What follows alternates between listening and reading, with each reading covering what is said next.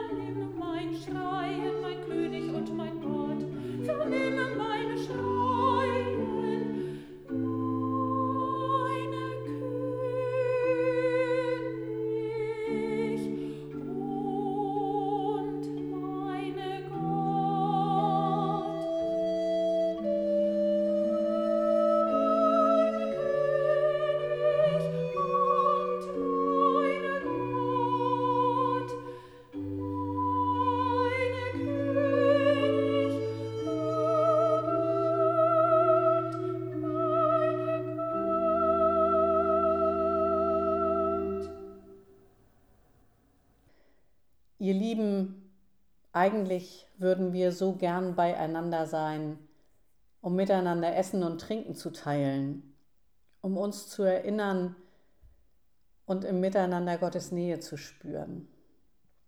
Überhaupt fehlt in diesen Tagen die Möglichkeit, sich über die Ostertage zu sehen, die Familie zu treffen, gemeinsam zu feiern und auch in der Kirche, in der Gemeinde diese Tage mit ihrer so ganz eigenen Dicht und Prägung zu feiern. Mir fehlt das schon sehr. Es schmerzt, was alles gerade nicht möglich ist. Enkel dürfen ihre Großeltern nicht sehen. Verwandte dürfen ihre Kranken und Sterbenden nicht begleiten. Das ist völlig verkehrt und es tut weh. So müssen wir unter diesen Vorzeichen die Karwoche und heute nun auch den Gründonnerstag feiern. Und auf eine schmerzliche Art kommen wir damit bestimmten Aspekten des letzten Abendmahls Jesu mit seinen Jüngern unerwartet nahe. Jesus selbst ahnte, dass es das letzte Mal war, dass er mit seinen engsten Freunden zusammen sein konnte. Und so rückten sie zusammen. Keine große Menschenmenge dabei, die zuhörte, um zu lernen oder einfach mit dabei zu sein. Nein, Jesus und seine Jünger bilden eine Hausgemeinschaft unter einem Dach essen und trinken und aushalten, was da kommen sollte. Alles zusammengeschnurrt auf die kleine Gemeinschaft im Haus unter einem Dach. Ein bisschen wie bei uns in diesen Tagen.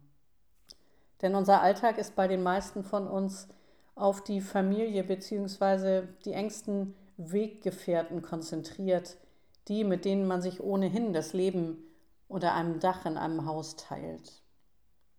Wir spüren, wie wir zurückgeworfen sind auf diese unsere Nächsten. Und so oft wir im Alltag an der Oberflächlichkeit der vielen Beziehungen, die wir so haben, leiden, so spüren wir jetzt doch, wie wichtig auch diese Beziehungen sind. Aber ganz besonders erleben wir, wie angewiesen wir auf die sind, die immer und selbstverständlich da sind und mein Leben teilen. Ich nehme nochmal neu in den Blick all die, deren Familien sie gerade nicht sehen können, weil sie zu einer Art Risikogruppe gehören. Wir versuchen alle miteinander Nähe zu lernen, ohne wirklich beieinander zu sein. Und das Bild der Hausgemeinschaft, das formt sich für mich neu und ungewohnt. Bin ich doch ganz anders als sonst auf diese Kerngemeinschaft zurückgeworfen. Beim Abendmahl sagt Jesus, wenn ihr Brot und Wein teilt, wenn ihr miteinander esst und trinkt, dann tut das zu meinem Gedächtnis. Wenn wir das tun, egal ob wir uns in der Kirche oder zu Hause treffen, um miteinander zu essen und zu trinken, und wenn wir dabei an Jesus denken, von ihm hören, dann sind wir in dem Moment Teil der Hausgemeinschaft, die Jesus selbst zusammenruft. Das kann sein bei uns in der Familie unter demselben Dach, aber auch mit denen, die heute woanders bei sich zu Hause feiern und mit denen, die an anderen Worten auf dieser, Orten auf dieser Welt oder zu anderen Zeiten sich einladen lassen zu Jesu Tischgemeinschaft. Jesus macht aus uns allen eine seine Hausgemeinschaft. Er ist nah mit seinem Trost, mit seinem ganzen Leben. So hat er sich dahingegeben, damit wir zu ihm gehören dürfen, immer und an jedem Ort, verbunden auch über Distanz. Amen. Wer mag, stimmt ein in unser nächstes Lied, das sollt ihr Jesu Jünger nie vergessen, im Gesangbuch die Nummer 221.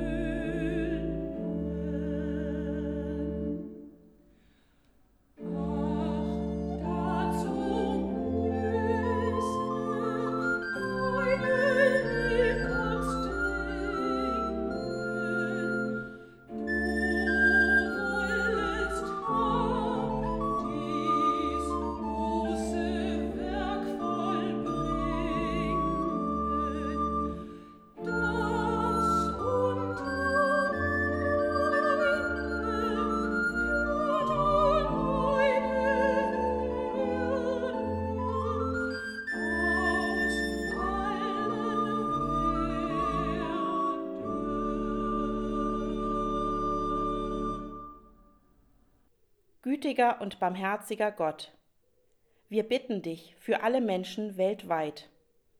Lass uns in dieser belasteten Zeit immer wieder neue Zuversicht finden, auch am heutigen Gründonnerstag. Wir bitten dich für uns alle. Lass niemanden in seiner Verzweiflung allein. Sei bei den Traurigen und Hilflosen, spende Trost und Kraft, sende ermutigende Botschaften. Wir bitten dich für Menschen in speziellen Berufen und Tätigkeitsfeldern. Erhalte ihnen die Kraft und die Ausdauer, diesen wichtigen Dienst auch weiterhin auszuüben, uns allen zum Wohl. Wir bitten dich für uns alle. Gib uns Geduld, die notwendigen Einschränkungen, die unser tägliches Leben jetzt begleiten, durchzuhalten. Stärke unsere Hoffnung, dass uns jeder Tag, den wir auf diese Weise überstehen, näher an unser Ziel bringt. Begleite uns zu gegebener Zeit zurück in unsere gewohnten Formen des Zusammenseins und lass uns dabei in unseren Gemeinschaften die Nähe zueinander neu finden. Amen. Und nun beten wir wieder gemeinsam die vertrauten Worte, die Jesus Christus der gesamten Menschheit und damit auch uns geschenkt hat. Vater unser im Himmel, geheiligt werde dein Name, dein Reich komme, dein Wille geschehe, wie im Himmel, so auf Erden. Unser tägliches Brot gib uns heute und vergib uns unsere Schuld, wie auch wir vergeben unseren Schuldigern. Und führe uns nicht in Versuchung, sondern erlöse uns von dem Bösen. Denn dein ist das Reich und die Kraft und die Herrlichkeit in Ewigkeit. Amen. Und jetzt öffnen Sie, wenn Sie mögen, Ihre Hände und formen die zu einer Schale, um so den Segen Gottes noch spürbarer zu empfangen. Der Herr segne dich und behüte dich. Der Herr lasse leuchten sein Angesicht über dir und sei dir gnädig. Der Herr erhebe sein Angesicht auf dich und gebe dir Frieden. Amen.